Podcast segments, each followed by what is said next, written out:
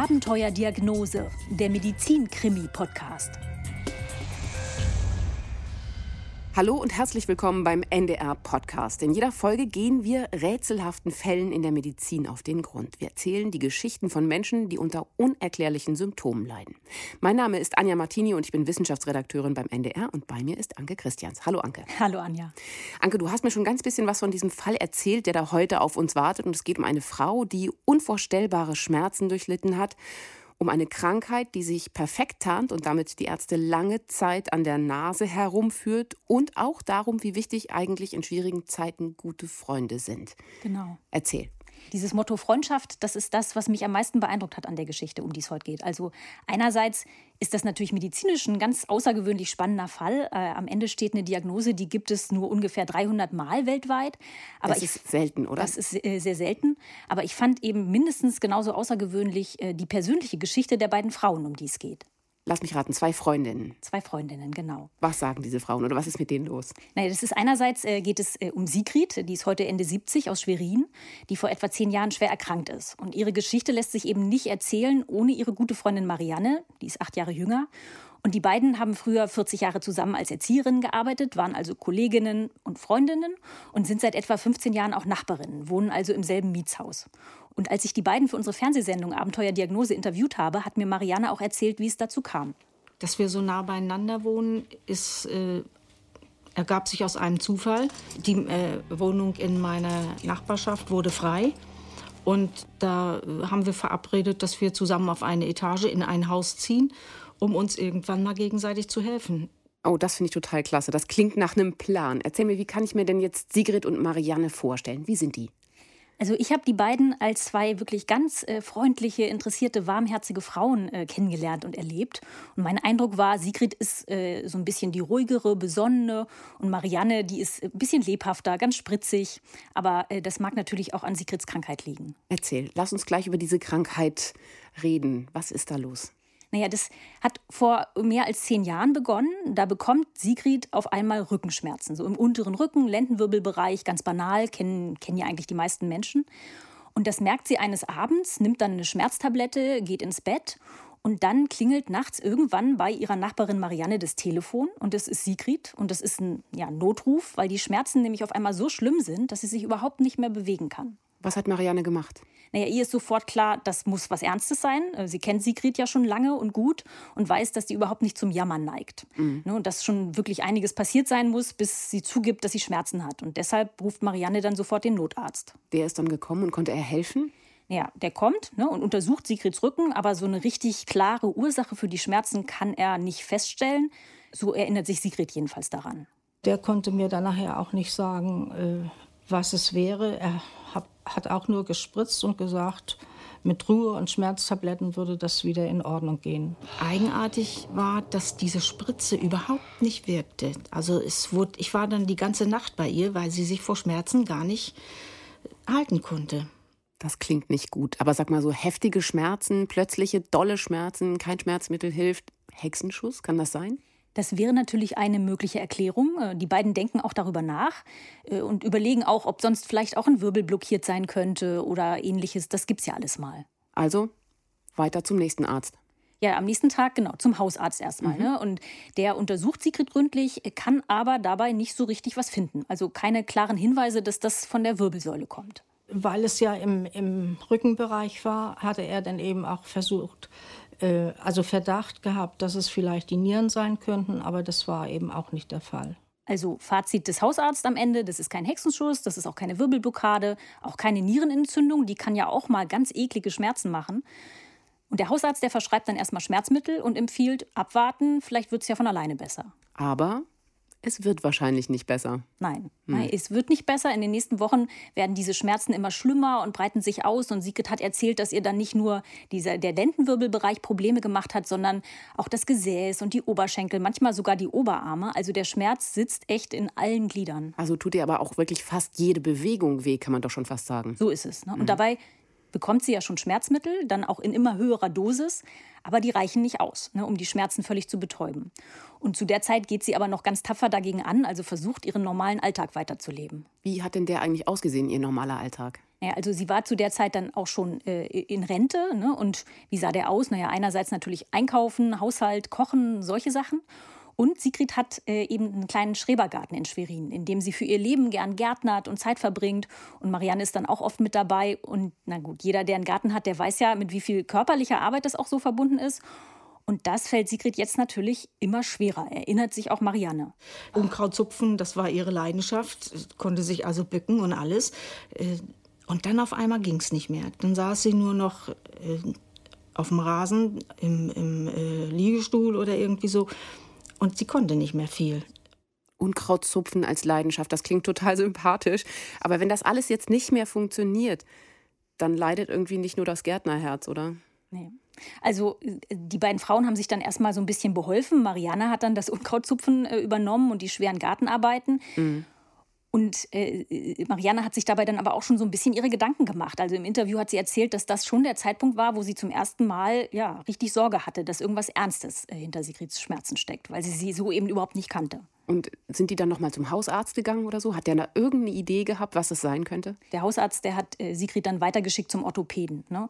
Und der mhm. lässt erst mal Röntgenbilder von der Wirbelsäule machen und dann auch irgendwann ein MRT um genau zu schauen, ob es da möglicherweise irgendwelche strukturellen Schäden gibt. Ne? Also Bandscheibenvorfall wäre ja zum Beispiel auch eine Möglichkeit oder andere degenerative Veränderungen, also so altersbedingte Verschleißerscheinungen. Und entdeckt er irgendetwas auf den Bildern, irgendeine Ursache? Leider nicht. Ne? Also die Bilder bringen den Orthopäden nicht weiter. Und äh, sowas ist natürlich ganz unbefriedigend, ne? also für den Arzt, äh, aber auch für den Patienten. Ne? Für Sigrid, weil sie nach wie vor diese elenden Schmerzen hat und für ihren Arzt, weil er ihr nicht ursächlich helfen kann. Die Ärzte fragen immer diese Schmerzskala und mal war es weniger und mal war es mehr. Äh, meistens aber so in dem Bereich von sieben, acht, neun, dass ich da eben die Schmerzen eben doch hatte. Ne? Dann hat er mal Akupunktur gemacht oder äh, sie hatte Physiotherapie oder sie kriegte andere Tabletten oder so. Es half alles nichts. Es wurde tendenziell schlechter. Also der Orthopäde hat sich schon bemüht, eine Lösung zu finden, aber so ein richtiger Ansatzpunkt war nicht da, oder? Ja, ich denke, so ungefähr kann man das beschreiben. Wie lange zieht sich denn das jetzt schon hin? Wie lange ist das denn jetzt mit den Behandlungen schon alles? Also das dauert alles ziemlich lange, ne? mehrere mhm. Monate. Ne? Und es verschlechtert sich die ganze Zeit. Ne? Die Schmerzen werden immer stärker und der Orthopäde verordnet Sigrid irgendwann dann auch neue Schmerzmittel, also so Morphine. Morphine sind ja, ich würde mal fast sagen, die stärksten Schmerzmittel, die es gibt, oder? Genau, mhm. aber sogar die helfen ihr nicht ausreichend. Und dann ist der Alltag immer noch eher eine Qual für ja, sie. Ja. Also Sigrid kann dann vor Schmerzen kaum noch laufen, ist fast nur noch in ihrer Wohnung und kommt auch in der Wohnung eigentlich ohne Gehstützen und ohne Hilfe nicht mehr zurecht. Und Marianne hat erzählt, dass sie nicht mal mehr allein von ihrem Wohnzimmersessel aufstehen konnte. Ne? Dafür haben die beiden Frauen dann so eine hydraulische Aufstehhilfe besorgt. Wie eine hydraulische Aufstehhilfe. Ja, das, ich kannte das vorher auch nicht. Das ist ein Gerät, ein Sitzkissen, das man an die Steckdose anschließt. Und das schiebt sich dann auf Knopfdruck hoch und drückt den Körper eben in halbwegs aufrechte Position. Das klingt nicht gut, weil sie keine Kraft mehr hatte, das alles selbst hinzukriegen oder was war los? Weil das einfach so wehgetan hat. Ne? Sie konnte sich vor Schmerzen kaum bewegen, sie konnte eben nicht mehr aufstehen. Und also ja, im Grunde muss man wirklich sagen, Sigrid war, ist dann durch diese extremen Schmerzen pflegebedürftig. Das fängt bei der Körperpflege an, beim Frühstück machen, Essen kochen. Bei all diesen Sachen braucht sie auf einmal Unterstützung. Und den Garten, den hat sie wahrscheinlich gar nicht mehr gesehen in der Zeit. Das wurde natürlich immer schwieriger, schwieriger, schwieriger. Ne? Mhm. Also genau, sie braucht bei allem Hilfe und ist eigentlich bei allem auch angewiesen auf ihre Freundin Marianne. Es kam dann nachher so weit, dass sie sich nicht mal mehr Brot schmieren konnte. Äh, Kartoffelschälen und sowas war auch nicht mehr drin. Die Kraft ließ total nach. Und äh, also es war ein schleichender Prozess, aber ein heftiger. Einerseits ist es gut, dass die beiden Freundinnen so nah nebeneinander wohnten, aber ich meine, Marianne hatte doch auch noch ihre eigene Wohnung, oder nicht mehr? Das war definitiv eine Doppelbelastung und ich finde ja. das auch total bewundernswert und mich hat das total berührt, mit wie viel äh, Hingabe äh, Marianne da ihre Freundin Sigrid gepflegt hat. Und die beiden haben auch gesagt, das ging einfach nicht anders. Also eine Pflegekraft hätte Sigrid sich auch einfach nicht leisten können. Ne? Aber klar, das ist alles andere als selbstverständlich. Ne? Und du hast ja eben schon gefragt, der Schrebergarten, der kam ja auch noch dazu. Also noch mal mehr Arbeit und irgendwann wird den beiden Frauen dann auch klar, das macht einfach alles, das macht keinen rechten Sinn mehr. Ne? Also es macht keinen Sinn mehr, diesen Garten zu behalten, weil Sigrid es in ihrem Zustand überhaupt nicht mehr dahin schafft. Das ist vielleicht ein Weg vom Parkplatz bis zum Garten. Das waren vielleicht 200 Meter, mehr war das nicht. Aber das konnte sie nicht mehr bewerkstelligen. Vorsichtig. Und zu dem Zeitpunkt gab es keine Hoffnung. Das muss eine wirklich traurige Entscheidung gewesen sein. Ich meine, Sigrid hing doch an diesem Garten und Marianne wahrscheinlich auch ein bisschen. Ja, das ist den beiden äh, sehr, sehr schwer gefallen. Also vor allem Sigrid. Das hat man ihr auch im Interview angemerkt. Da hat sie dann auch noch mal erzählt, dass das so ihr kleines Stückchen Natur war, was ihr Kraft gegeben hat und wo sie eigentlich auch alt werden wollte. Mhm. Wenn ein Mensch so schnell verfällt, was anderes fällt mir jetzt nicht ein, weil dieser hydraulische Stuhl, dieses Anheben, überall immer Schmerzen, es ist irgendwie so eine Art von Verfall, finde ich.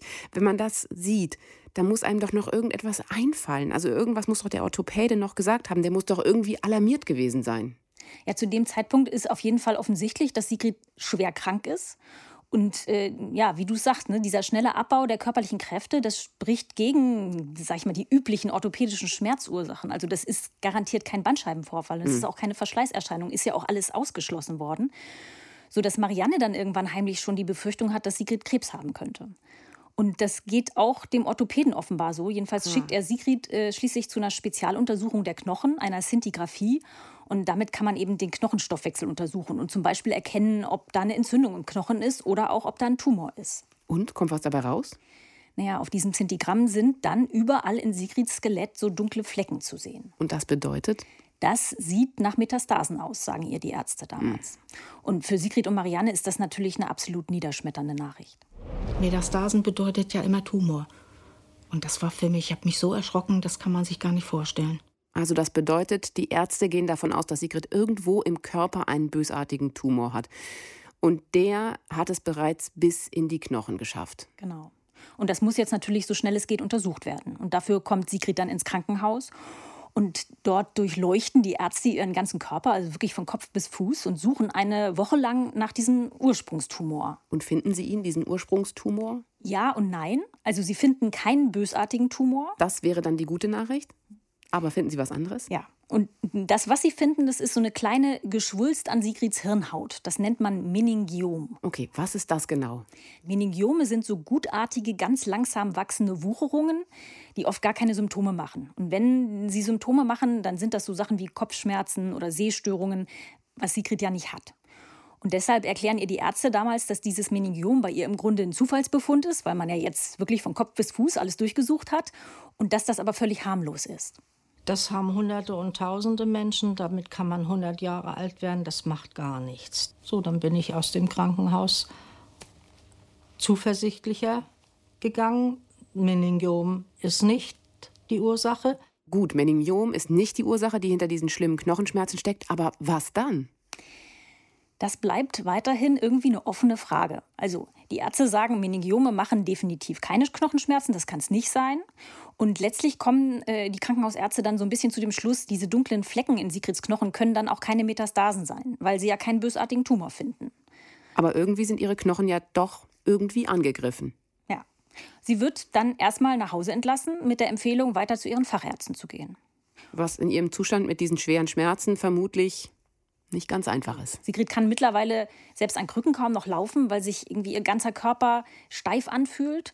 Marianne hat im Interview erzählt, ähm, das fand ich, also es ging mir auch richtig nah, dass sie eines Tages gemeinsam im Supermarkt waren und von einem Moment auf dem anderen konnte Sigrid dann wirklich keinen Schritt mehr machen, äh, sodass Marianne sie dann auf mehr oder weniger auf einem Einkaufswagen zurück zum Auto schieben musste.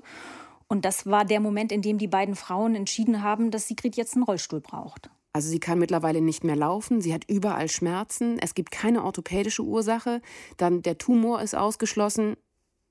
Vielleicht eine neue Richtung? Irgendwas anderes? Ja, Sigrid und Marianne, äh, die äh, äh, finden auch, das wird jetzt echt Zeit, noch mal ein bisschen breiter sich aufzustellen, noch mal auch nach anderen äh, möglichen Ursachen zu gucken und drängen dann auch äh, Sigrids Orthopäden äh, dazu, noch, dass noch mal was geschehen muss. Ne? Und ähm, er überweist Sigrid dann zu einer Rheumatologin mit der Frage, ob vielleicht ja doch eine Entzündung der Knochen hinter den Schmerzen steckt. Weil ja auch alle Glieder, alle alle Knochen, alles äh, mir wehgetan hat, ich Schmerzen hatte, dass man vielleicht auch äh, davon ausgehen kann, dass es eine Art Rheuma ist. Und so kommt Sigrid dann als Patientin zu der Schweriner Rheumatologin Charlotte Möbius, die wir für unsere Sendung auch interviewt haben. Rheumatische Erkrankung, das bedeutet ja eine entzündliche Erkrankung und dabei greift ja das Immunsystem den eigenen Körper an. Was ist denn jetzt Charlotte Möbius erster Eindruck? Könnte tatsächlich eine Form von Rheuma hinter Sigrids extremen Schmerzen stecken? Ihren ersten Eindruck von Sigrid selbst hat mir Charlotte Möbius im Interview sehr genau geschildert. Also sie hat sich daran erinnert, dass Sigrid wirklich schmerzverzerrt in ihre Sprechstunde kam, dass sie dunkle Augenschatten hatte und dass schon auf den ersten Blick ähm, klar war, dass diese Frau sehr krank ist. Und Charlotte Möbius hat dann als erstes eine ganz ausführliche Anamnese gemacht. Also genau die Krankengeschichte nochmal abgefragt. Genau. Und mhm. dabei dann überlegt, welche rheumatischen Erkrankungen würden denn zu Sigrids extremen Rücken- und Hüftschmerzen passen. Und an was denkt sie? Ja, ihr erster Verdacht ist Morbus Bechterew. Morbus Bechterew, das ist ähm, sozusagen, wenn die Wirbelsäule versteift, richtig? Genau.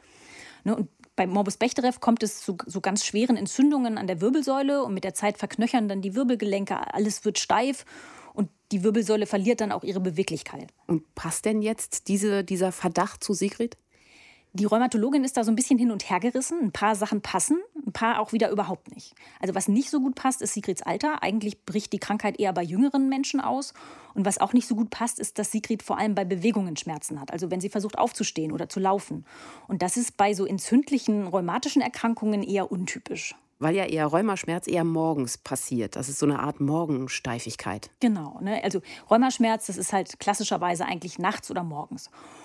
Und was bei Sigrid dann aber wieder ganz gut zu Morbus Bechterew passt, und das bringt Charlotte Möbius äh, erstmal so ein bisschen auf die falsche Fährte, ist ein bestimmter Blutwert. Also sie lässt Sigrids Blut untersuchen und dabei fällt ein genetischer Marker auf, der typisch für Morbus Bechterew ist. Der heißt HLA-B27 bei Morbus Bechterew-Patienten ist das eben ähm, sehr häufig ausgeprägt, dieses Gen. Und das hatte die Patientin auch. Aber eben, es fehlte dieser typische Entzündungsschmerz.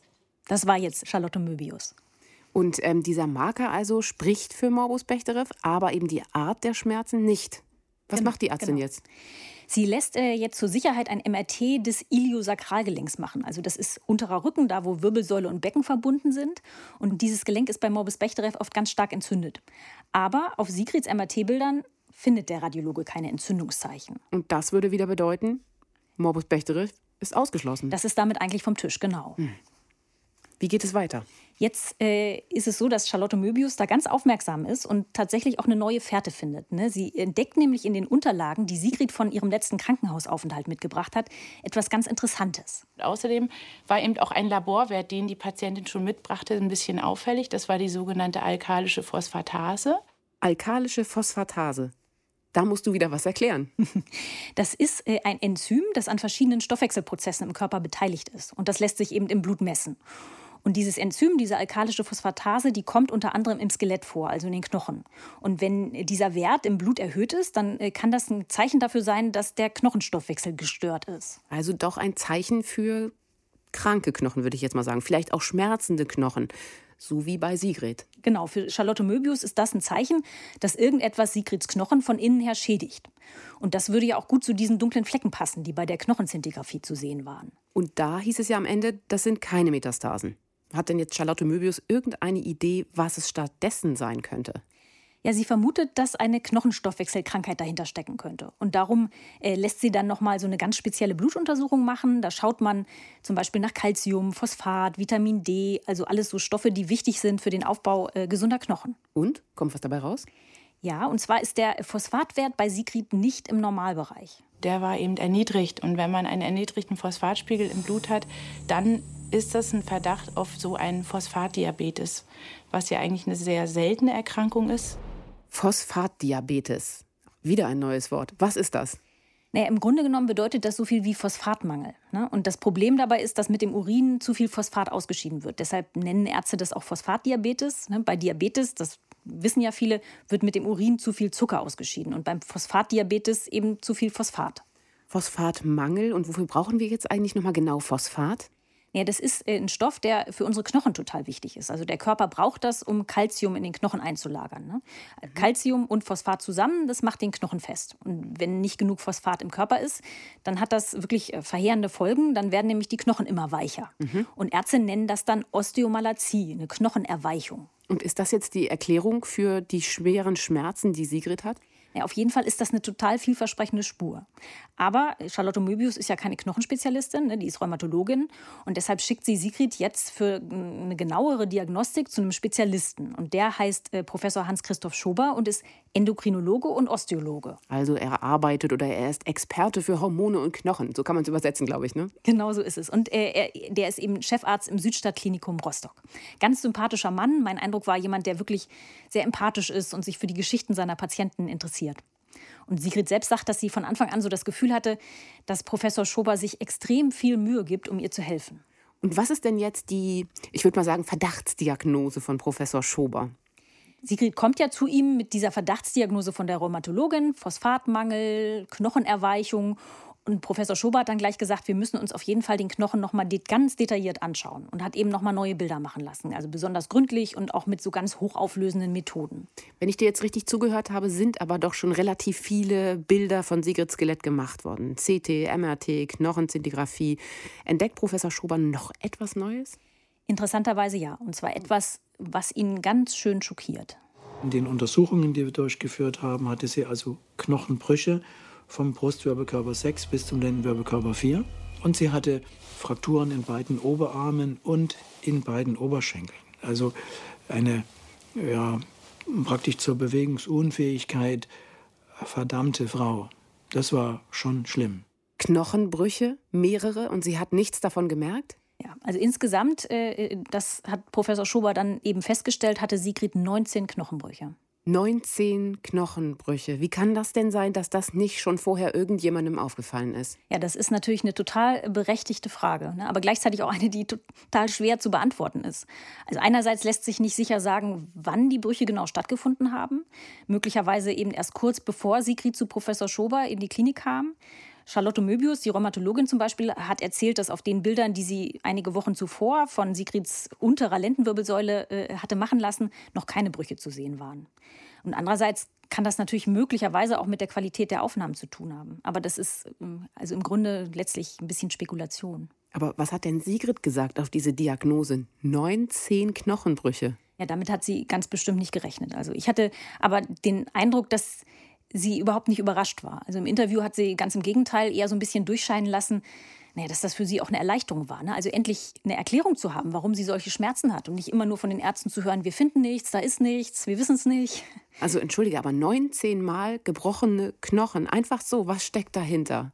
Ja, für Hans-Christoph Schober ist damit dann klar, dass Sigrid auf jeden Fall so eine Osteomalazie hat, also so eine Knochenerweichung. Der mhm. Knochen wird immer weicher und irgendwann ist er so instabil, dass er bricht. Und er, äh, er sagt, also Schober sagt, diese Knochenerweichung ist letztlich auch das, was in dieser Knochenzintigraphie als Dunkelflecken zu sehen war. Was ja fälschlicherweise für Metastasen gehalten wurde am Anfang. Ja. Und Schober will jetzt herausfinden, was hat das eigentlich ausgelöst. Da gibt es nämlich mehrere mögliche Ursachen. Und er schaut sich deshalb nochmal Sigrids Blutwerte ganz genau an. Also zur Erinnerung, sie hat ja einen Phosphatmangel, das war ja schon aufgefallen. Aber Schober fällt noch ein weiterer Wert auf. Und der heißt, jetzt wird es ein bisschen kompliziert, 1,25 Dihydroxyvitamin D. Ah, ich ahnte, dass es kompliziert wird. Erklärst du es bitte? also das ist letztendlich so eine Vitamin D-Variante. Und dieser Wert, der ist bei Sigrid zu niedrig, genau wie das Phosphat. Und diese Kombination zu wenig Phosphat und zu wenig von diesem speziellen Vitamin D, das bringt Hans-Christoph Schober jetzt auf eine Idee. Dieser doppelte Mangel, der könnte nämlich eine gemeinsame Ursache haben. Und es gibt halt einen Botenstoff im Körper, FGF23, der das Phosphat über die Niere aus dem Körper herausbringt und der auch die Herstellung dieses 1,25-Dihydroxyamidins bremst, sodass das runtergeht. Sodass also nahe lag, dass dieser Botenstoff, das FGF23, bei dieser Patientin zu hoch sein könnte. Botenstoff FGF23. Du musst schon wieder was erklären. Ja, klingt, klingt speziell, ne? Mhm. Also ist auch speziell, das ist auch was, äh, das bestimmen Ärzte nicht einfach mal so, sondern da muss man schon erstmal auch dran denken und drauf kommen. Und das heißt, da sind wir jetzt wirklich auch in so einem Bereich, wo man sagen muss, das ist schon extrem feine Detektivarbeit, die Professor Schober da leistet. Ich finde, so klingt es auch. Was hat es denn jetzt mit diesem FGF 23 auf sich, mit diesem Botenstoff? Also jetzt äh, wird so ein bisschen wie beim Bio- oder Chemieunterricht. Ich hm, versuche das, ich ahnte es. ich versuche das mal kurz und einfach zu erklären. Also FGF 23 das ist ein Botenstoff, der eine wichtige Rolle spielt für den Phosphatstoffwechsel. Und zwar wirkt das in den Nieren wie so eine Art Phosphatmüllabfuhr. Also FGF23, dieser Stoff, der sorgt dafür, dass die Nieren überschüssiges Phosphat aus dem Blut filtern und ausscheiden.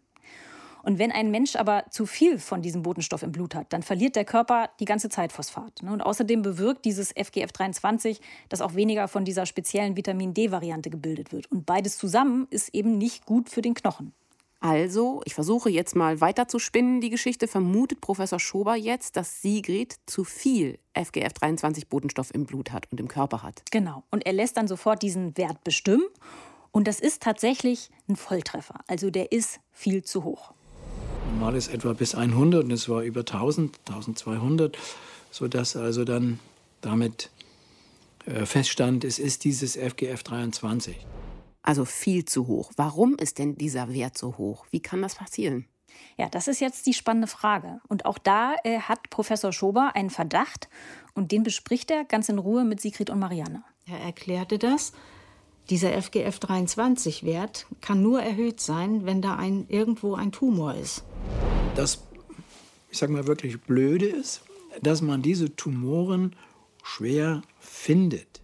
Jetzt verstehe ich es nicht mehr. Jetzt ist also doch ein Tumor, aber ich dachte, dass dieser Tumor oder dass alles schon an ihr ganz gründlich untersucht worden ist, um eben einen Tumor auszuschließen. Ja, das ist jetzt echt das äh, spannende Rätsel, vor dem Professor Schober da steht. Aber er ist sich total sicher, das muss ein Tumor sein. Irgendwo in Sigrids Körper muss sich einer verstecken. Und zwar einer, der ganz viel FGF23 produziert. Also er muss total klein sein, oder? Ja. ja. Im Interview hat äh, Professor Schober auch erzählt, dass solche Tumore manchmal wirklich winzig sind. Dass die sich zum Beispiel unter der Fußsohle verstecken und dass man da schon ganz genau suchen und schauen muss. Und was macht er jetzt? Naja, er nutzt jetzt wirklich alles, was das Krankenhaus so in petto hat an Bildgebungsmethoden. Äh, also MRT, CT, bestimmte sind die grafische Untersuchung, PET-CT. Also Sigrid wird noch mal rauf und runter untersucht. Die Arme. Also einerseits die Arme, weil belastende Untersuchungen, dieses lange Liegen, das tat ihr auch wahnsinnig weh. Und das Dumme ist, die Ärzte finden auch diesmal nichts. Dann ist man schon sehr verzweifelt, wenn jetzt mehrere Ärzte sagen, da ist was und, und man findet es nicht. Das muss furchtbar gewesen sein eigentlich. Was jetzt? Wieder eine Sackgasse? Was kommt jetzt? Ja, zumindest für den Moment erstmal eine Sackgasse. Also Professor Schober ist erstmal ratlos und will sich dann auch so ein bisschen neu sortieren und sich irgendwie einen neuen Schlachtplan zurechtlegen. Und er entlässt Sigrid dann erstmal nach Hause. Ne? Allerdings nicht ganz ohne Hilfe, äh, denn also er hat zwar diesen Tumor nicht gefunden, aber solche weichen Knochen, ne, so eine Osteomalazie, die lässt sich mit Medikamenten behandeln. Aha. Also Sigrid hat mir im Interview erzählt, dass Professor Schober ihr dann so Phosphat- und Vitamin D-Präparate verschrieben hat und ihr auch gesagt hat, damit kriegen wir den Knochen mit der Zeit auch wieder fest. Das dauert, aber wir können das schaffen. Und das war für Sigrid natürlich äh, schon mal eine total, total gute Nachricht. Das kann ich absolut verstehen, weil wahrscheinlich haben sie diese Knochenbrüche wirklich 19 Knochenbrüche, ich bin immer noch nicht drüber hinweg, auch wirklich geschockt. Ja, genau. Und also sie hat ja auch weiterhin diese extremen Schmerzen und kann dann in der Zeit eigentlich äh, auch fast nur noch im Bett liegen und äh, ohne ihre, ihre Nachbarin, ohne die Hilfe von Marianne überhaupt nichts mehr machen. Zu den schlimmsten Zeiten war das so, dass ich äh, also wirklich Tag und Nacht zur Verfügung stand. Wenn sie sich umdrehen musste und ich war jetzt nicht gerade in ihrer Wohnung, musste sie mich anrufen. Es ist so gut, dass die beiden Frauen so gut befreundet sind. Anders kann ich mir überhaupt nicht vorstellen, wie das funktionieren hätte können. Gibt es denn mittlerweile eine neue Idee? Ja, also Vielleicht. Also Hans-Christoph Schober, der grübelt und recherchiert natürlich weiter, wie er, wie er Sigrid noch helfen kann. Er weiß ja, er muss das Übel irgendwie bei der Wurzel packen und diesen Tumor finden, äh, der diese Knochenerweichung auslöst. Und glücklicherweise stößt er dann zufällig, wie das bei unseren Geschichten ja häufig so ist, zufällig auf einen Fachartikel, der ihn enorm weiterbringt. Da fiel mir eine Publikation in die Hand, wo die Kollegen bei einem ähnlichen Tumor äh, gesucht haben, die haben eine, einen Katheter in Venen gesteckt und haben einfach aus den verschiedenen Venen Blut abgenommen. Ah, das klingt jetzt spannend. Also Blut aus den verschiedenen Venen und was findet man jetzt damit heraus? Ja, diese Untersuchung, das nennt man selektive Venenblutentnahme. Und äh, das äh, setzen Ärzte manchmal ein, um eben Tumore aufzuspüren, die Botenstoffe ausschütten. Ne, das funktioniert ein bisschen so wie bei der Handyortung, wo man sich ja verschiedene Funkzellen anschaut und dann guckt, wo ist das Handysignal am stärksten und dann trianguliert man und weiß dann am Ende, wo, wo ist das Handy. Mhm. Und bei dieser Tumorsuche ist es so, dass die Ärzte eben an unterschiedlichen Stellen im Körper Blutproben nehmen und dann jeweils messen, wie viel Botenstoff ist da drin. So mit der Grundidee, da wo dieser Tumor sitzt, muss die Konzentration an Botenstoffen im Blut ja auch besonders hoch sein. Okay, und das bedeutet jetzt also, Professor Schober misst jetzt bei Sigrid im Körper überall diesen ominösen FGF23-Wert. Genau, er bestellt sie ein für diese Untersuchung. Sigrid erinnert sich noch, dass sie dann ganz lange ruhig liegen musste, während die Ärzte mit dem Katheter eben diese Blutproben genommen haben, aus den Armen, aus dem Brustkorb, aus den Beinen, aus dem Bauch, aus dem Kopf, also wirklich überall. Und für Sigrid war das natürlich äh, unangenehm, also schmerzhaft, dieses lange Liegen. Mhm. Aber gleichzeitig war ihr auch klar, das ist jetzt der einzige Weg und die einzige Hoffnung, noch herauszufinden, was mit ihr nicht stimmt. Um quasi dem Tumor näher zu kommen. Ist was rausgekommen? Ja, alle sind natürlich total gespannt. Die Blutproben gehen dann ins Labor, um zu messen, wo im Körper ist der FGF23-Wert am höchsten. Und als Professor Schober dann den Befund dieser Messung sieht, da ist er wirklich baff. Und da war es so, dass es aus dem Kopf, da wo dieses Meningiom saß, am höchsten war. Das Moment war doch dieser Zufallsbefund, den es irgendwann gab. Und dann die gutartige Wucherung. Was heißt das jetzt? Steckt das doch dahinter? Ja, das ist also für die Ärzte auch eine totale Überraschung, weil Meningiome sind ja, wie du eben schon gesagt hast, gutartig und harmlos. Das hatte man ja auch Sigrid so gesagt. Die schütten keine Botenstoffe aus, die führen auch nicht zu Knochenbrüchen oder Schmerzen. Äh, und deswegen hatte Professor Schober das auch gar nicht ernsthaft in Betracht gezogen, dass das jetzt das Problem sein könnte. Und ähm, ja, für ihn totales Rätsel. Er ruft dann sofort einen befreundeten Neurochirurgen an, Henry Schröder aus Greifswald, der sich e-, eben super mit Hirntumoren aller Art auskennt. Und ich habe auch Professor Schröder für unsere Sendung interviewt und der hat Schobers Anruf auch noch gut in Erinnerung. Er war sich nicht sicher, ob das wirklich die Ursache ist für die FGF23-Produktion. Er hatte mich nur gefragt, kann ein Meningiom sowas machen? Ich sage, nee, das macht ein Meningiom, ich habe noch nie gehört. Also alle Experten sagen, das ist eigentlich unklar und unerklärlich. Was jetzt? Naja, die Ärzte beraten und kommen zu dem Schluss, dass dieses Meningiom oder was auch immer das in Sigrids Kopf ist, dass das auf jeden Fall raus muss. Mhm. Und äh, so bespricht Professor Schober das auch mit Sigrid und schickt sie dann für die Operation zu Henry Schröder nach Greifswald. Eine OP, also eine Operation am Gehirn. Das ist für viele Menschen ein besonders erschreckender Gedanke und sicherlich auch für Sigrid, oder? Ja, also klar, freiwillig und gerne macht das natürlich niemand. Ne? Das ist auch eine etwas längere Operation, dauert mehrere Stunden. Dabei muss eben der Schädelknochen auch geöffnet werden. Also so seitlich an der Stirn muss dann bei Sigrid so eine kleine Öffnung gefräst werden. Mhm. Aber sie hat da tatsächlich überhaupt nicht gezögert, sondern den Ärzten absolut vertraut und ganz, ganz große Hoffnung in diesen Eingriff gesetzt. Vorher hatte ich wahnsinnige Schmerzen, furchtbare Schmerzen. Äh, und wenn der Tumor die Ursache ist, dann, dann kann es mir nur besser gehen. Also ich hatte keine Angst vor der OP. Und wie ist der Eingriff dann verlaufen? Ja, zum Glück äh, sehr gut, also ohne Komplikationen. Und das, das Schöne ist, dass wirklich schon ein paar Tage nach dem Eingriff klar wird, dass dieser FGF23-Wert in Sigrids Blut abfällt. Das ist eine wirklich gute Nachricht dann doch, oder? Genau, damit ist bewiesen, dass dieser Tumor an der Hirnhaut äh, tatsächlich die Ursache für diese ganze schwere Krankheit war. Und äh, Professor Schröder schickt diesen rausoperierten Tumor natürlich in die Pathologie und lässt den genau untersuchen. Und das ist so ein bisschen jetzt das letzte Puzzleteilchen, was noch fehlte. Denn äh, der Pathologe kann jetzt auch sagen, was das eigentlich genau für ein Tumor ist. Es war kein Meningiom, der sieht zwar so ähnlich aus, weil aus Bindegewebe entsteht der Tumor, aber es ist halt ein mesenchymaler phosphaturischer Tumor. Sowas gibt es in der Neurochirurgie eigentlich nicht. Das ist das Spannende gewesen. Moment, was für ein Tumor? Das ist ein phosphaturischer Tumor. Also okay. ein, ein Tumor, der zu einer Phosphatausscheidung führt. Also im Rückblick muss man sagen, dieser Tumor in Sigrids Kopf, das ist echt ein perfekter Tarnungskünstler. Der sah also so einem harmlosen Meningiom zum Verwechseln ähnlich. Mhm. In Wirklichkeit war das aber eben so ein extrem seltener Tumor, der diesen Botenstoff FGF23 ausschüttet. Ne? Und das hat eben dazu geführt, dass der Körper die ganze Zeit Phosphat verloren hat und dadurch gerät der Knochenstoffwechsel komplett aus dem Gleichgewicht und die Knochen werden immer schwächer und schwächer und beginnen irgendwann dann zu brechen. Und das ist so eine Krankheit, die ist extrem ungewöhnlich. Für mich war es der erste Fall, den ich so äh, erleben durfte. Was zur Folge hat, dass ich jetzt doch schneller mal die FGF 23 Bestimmung mit dabei habe, um zu gucken, ob da was vorliegt. Was hast du gesagt? 300 Fälle weltweit ungefähr gibt es. Genau, das ist extrem selten. Also und das eben besonders Ungewöhnliche war, dass, dass dieser Tumor bei ihr am Kopf saß, ne, an der Hirnhaut. Weil normalerweise, wenn überhaupt, dann hat man diese FGF23 produzierenden Tumoren eher mal irgendwo anders im Körper, im Bauchraum oder, oder so, oder an den Knochen selber. Mhm. Und was haben jetzt Sigrid und Marianne zu dieser Diagnose gesagt, als sie die gehört haben?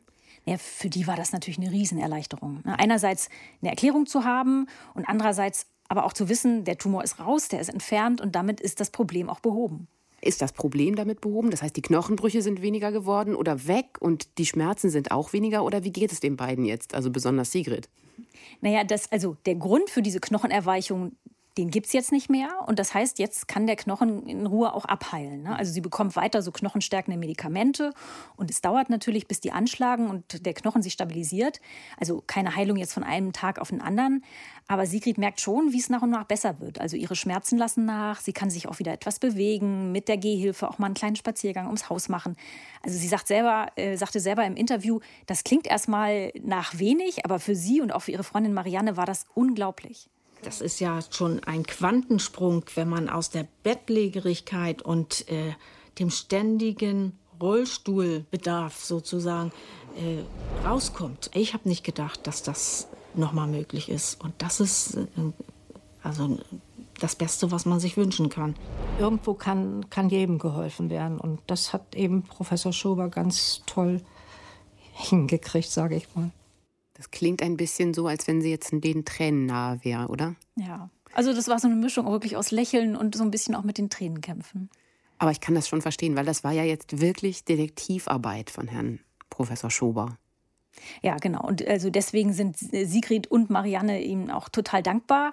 Und man muss aber auch sagen, Sigrid ist Marianne auch total dankbar, ne? ohne deren Hilfe sie diese Zeit äh, überhaupt nicht überstanden hätte. Und vielleicht schaffen sie sich ja jetzt wieder einen Garten an. Ja, mal schauen. Anke, vielen Dank für diese Geschichte und danke auch an Sie fürs Zuhören. Und wenn Sie bzw. ihr mysteriöse Medizinfälle kennt oder selbst erlebt habt, dann gerne eine Mail an abenteuer-diagnose.ndr.de schreiben. Wir freuen uns natürlich auch über Feedback, Kommentare und Bewertungen. Und wer mehr Medizinkrimis möchte, uns gibt es auch als Fernsehsendung immer im NDR-Fernsehen bei der Visite und natürlich in der Mediathek. Das war Abenteuerdiagnose der Medizin-Krimi-Podcast für heute. Immer dienstags gibt es eine neue Folge auf ndr.de/slash Visite und in der ARD-Audiothek. Am besten gleich abonnieren. Bis zum nächsten Mal. Vielen Dank fürs Zuhören und bis ganz bald.